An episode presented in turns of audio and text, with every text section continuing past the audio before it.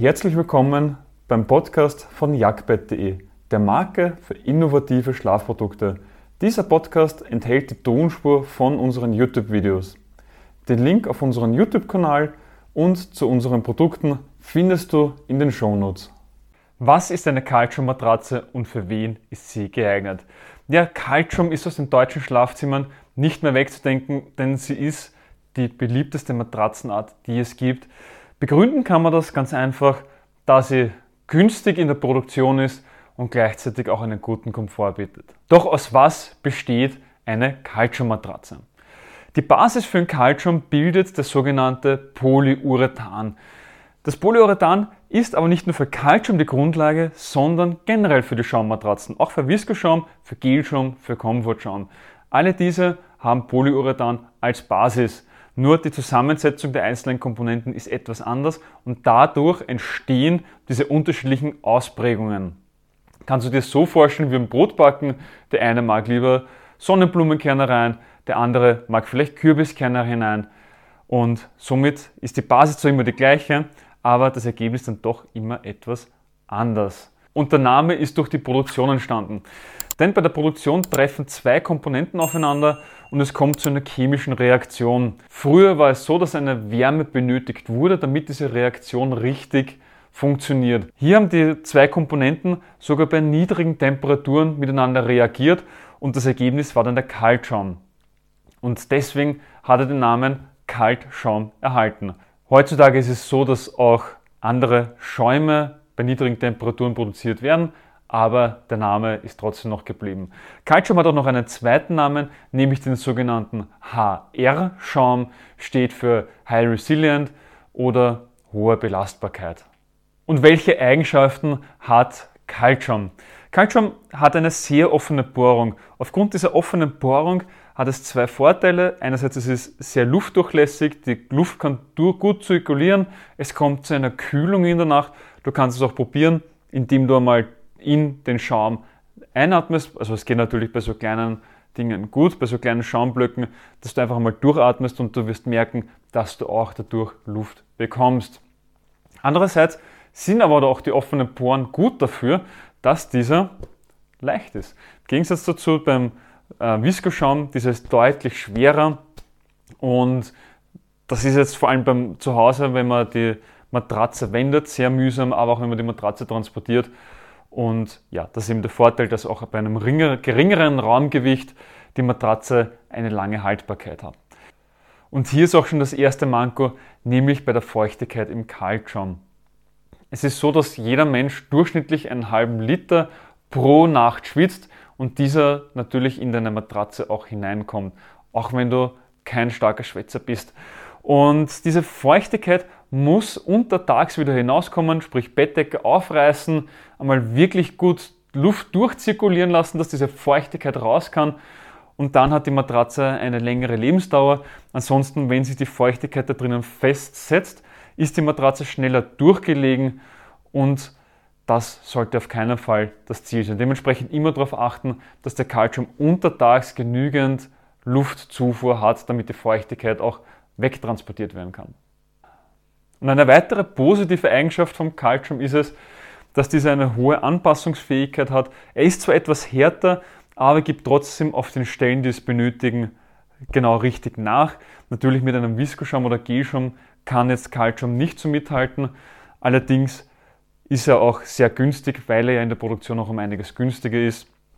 Und dementsprechend bildet, ihr hier, bildet er einen guten Mix aus günstiger Preis und guten Komfort. Für wen ist eine Calcium-Matratze geeignet? Aufgrund der kühlenden Effekte ist eine Calcium-Matratze für Menschen geeignet, denen nachts leicht heiß ist, also die eher zum Schwitzen tendieren und diese angenehme Kühlung eben in der Nacht brauchen. Hier ist eben eine Calcium-Matratze zum Empfehlen.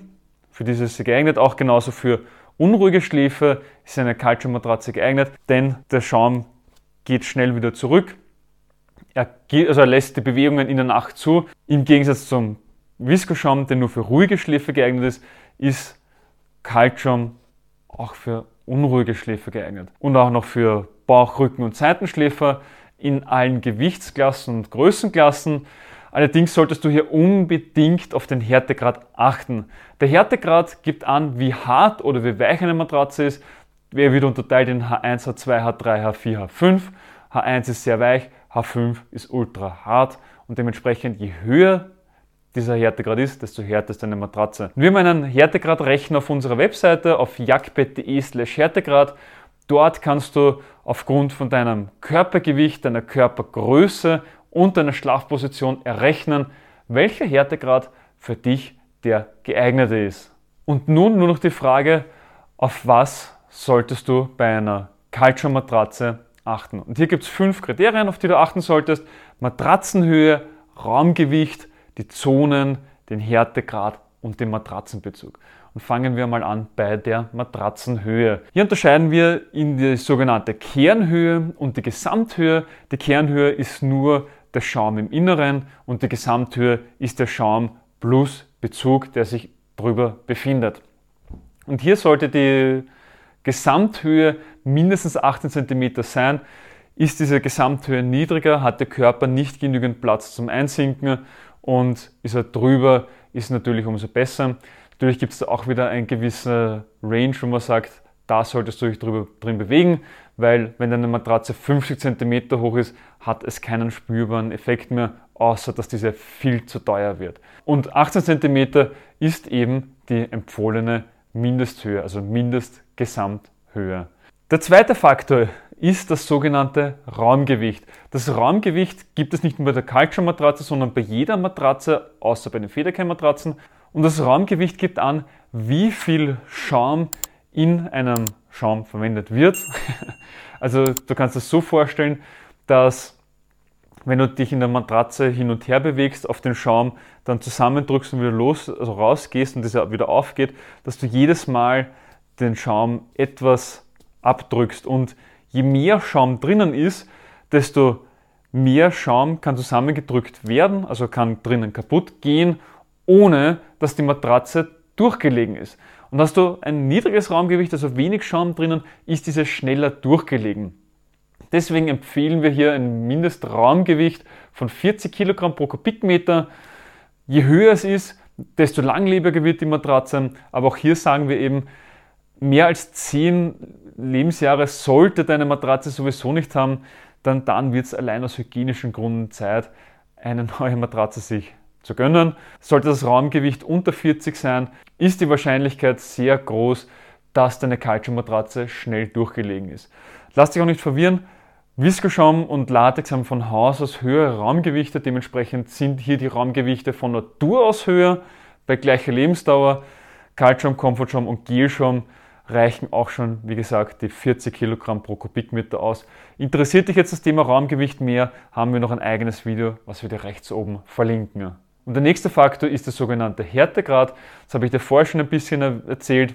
Je niedriger die Zahl ist, desto weicher ist die Matratze, je höher, desto härter ist die Matratze. Und natürlich, je schwerer du bist, desto härter sollte die Matratze auch im Umkehrschluss sein. Hier ist nur zu sagen, dass der Härtegrad nicht genormt ist, sprich Hersteller A und Hersteller B können beide H3 draufschreiben und es kommt etwas anderes dabei hinaus als ein anderer Härtegrad. Ist auch noch abhängig von der Matratzenhöhe und von der Schaumart, was du drinnen hast, auch vom Bezug, das sind alles so Faktoren, aber das sind immer so Richtlinien, wo man dann sagt, hier in dieser Range sollte man sich bewegen. Und welche Härtegrad für dich geeignet ist, kannst du nachrechnen auf jagdbett.de slash Härtegrad, um dann wirklich auch das Passende für dich zu finden. Das nächste, worauf du bei einer Calcio-Matratze achten solltest, sind die Zonen. Du kannst dir das Ganze so vorstellen, der Körper sollte ja auch unterschiedlich einsinken. Du solltest mit den Schultern unterschiedlich tief einsinken wie mit der Hüfte und dementsprechend sind diese Bereiche weicher und die anderen Bereiche etwas härter, weil sie wieder die Stützung brauchen. Also die Beine, Taille und Kopf braucht eine andere Stützung als wird Schultern und Hüfte. Als Seitenschläfer, als Rückenschläfer ist diese Aufteilung wieder etwas anders, da es hier um den Popo geht und dann ähm, etwas weiter unten als wie die Schultern, dass diese tief einsinken, also auf der, auf, am oberen Rücken. Dementsprechend muss dieser dann auch passen. Wir empfehlen mindestens fünf Zonen zum haben, aber bei guten Matratzen ist es eh mittlerweile Standard, dass es sieben Zonen in deiner Culture Matratze gibt. Und zu guter Letzt solltest du auch noch auf den Matratzenbezug achten.